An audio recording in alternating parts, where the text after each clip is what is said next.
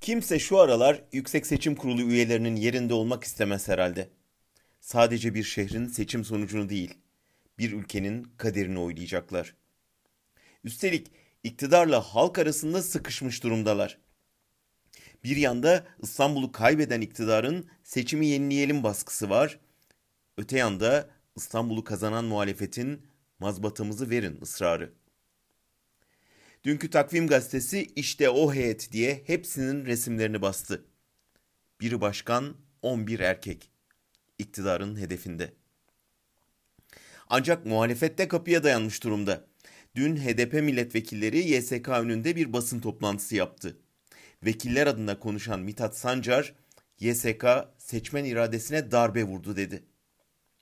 Malum YSK'nın kararına göre kanun hükmünde kararname ile görevden alındığı anlaşılan adaylar seçimi kazansa bile koltuğa oturtulmayacak.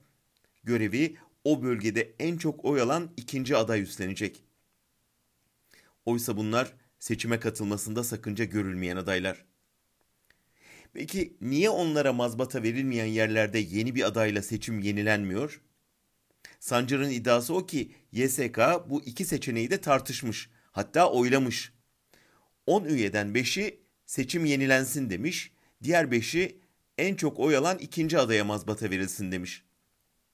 Sonuç berabere çıkınca oylama ertesi gün tekrarlanmış. Ama gece her ne olduysa bazı üyeler fikir değiştirmiş. Bu kez üyelerden yedisi seçimin yenilenmesinin aleyhinde oy kullanmış.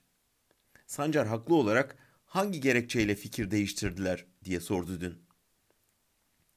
Bunlar sadece yargı bağımsızlığına değil, demokrasi tarihine de kara lekeler olarak işleniyor.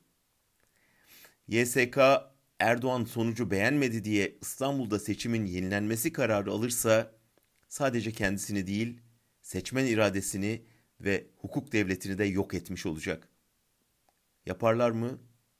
Sanmıyorum.